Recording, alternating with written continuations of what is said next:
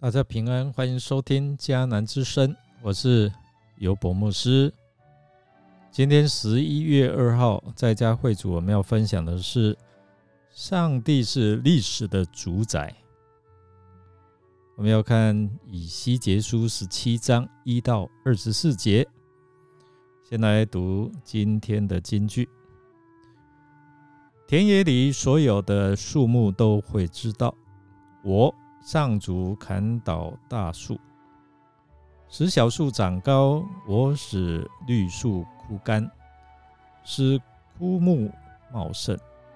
我上主这样宣布了，我说了，我一定实行。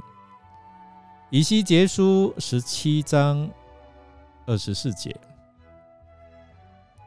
经文在描述耶路撒冷的敌人如同两只大鹰。上帝以两只鹰与两棵树的谜语来告诉以色列人他们的未来。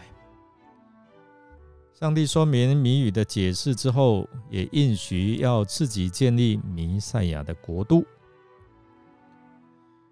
英国无神论历史学家威尔斯，他本来是一个无神论者，但是他说过。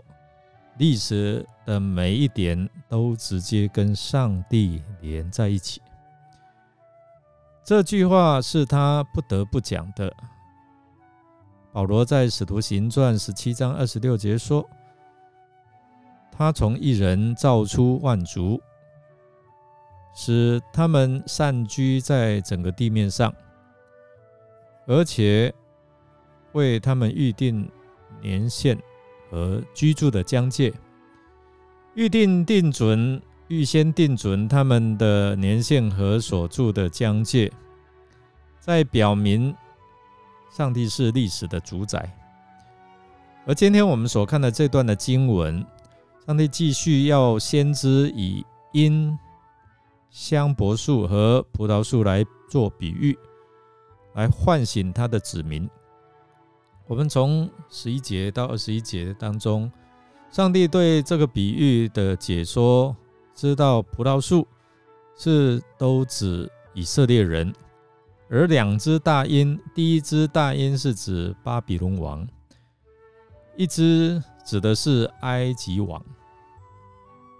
以色列人背叛与巴比伦王的誓约，投靠了埃及王。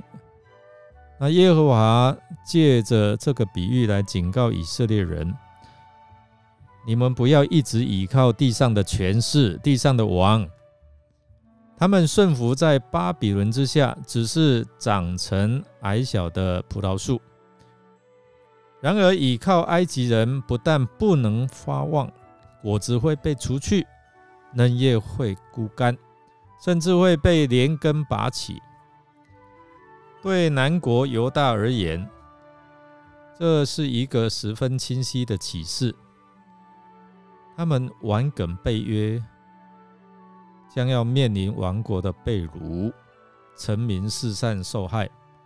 西底家投靠埃及人，背叛尼布甲尼撒，结局是怎样？要遭到巴比伦王报复灭亡。然而，这并不是最后的结局，因为慈爱的上帝要做出拯救，他会将大卫的苗裔，就是弥赛亚，再次种植于以色列高处的山，以及锡安山上。上帝呢，他一直在掌管历史，他仍是他子民的上帝。他应许说：“我会看顾。”保护他的子民，他顾念他与子民所立的约，他是守约施慈爱的上帝，他绝对有能力使高树矮小，矮树高大，青树枯干，枯树发旺。但问题是呢，人是否能够顺服跟从来信靠这位上帝？其实，上帝极为重视与人所立的约，要求人守约，否则人需要面临毁约所带来的恶果。在你的人生当中，是否与上帝与人立过什么约？你有信守这样的一个约定的承诺吗？另一方面哦，我们来想，上帝有掌管历史的能力，我们可以放心来交托信靠他。教会在这个时代应该要明白上帝的心意了。上帝期待我们如同多结果子的葡萄树。有生命水的供应，我们才能多结果子，并且能够发展探出墙外。上帝不但叫我们做葡萄树，更要叫我们做栽种在高山上的香柏树，在信仰经得起时代的考验。上帝要我们好好在他面前仰望他，信靠他。领受他的恩典，接受他的修剪洁净，才能够叫我们的生命多结果子。我们来默想，思想本段末了的比喻，对你在人生的经营上有何启示呢？让我们一同来祷告，掌管万有的主。愿人都尊你的名为圣，祈求圣灵从各样压力或诱惑的环境当迷惑当中，开启我们的心眼，使我们得以看见上帝在这历史当中，在我们的生命当中掌权的事实，好叫我们可以在这其中选择顺服，投靠上帝。我们这样祷告是奉靠主耶稣基督的圣名求，阿门。感谢您的收听。如果您喜欢我们的节目，欢迎订阅并给我们好评。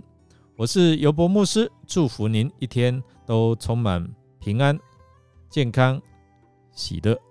我们下次再见。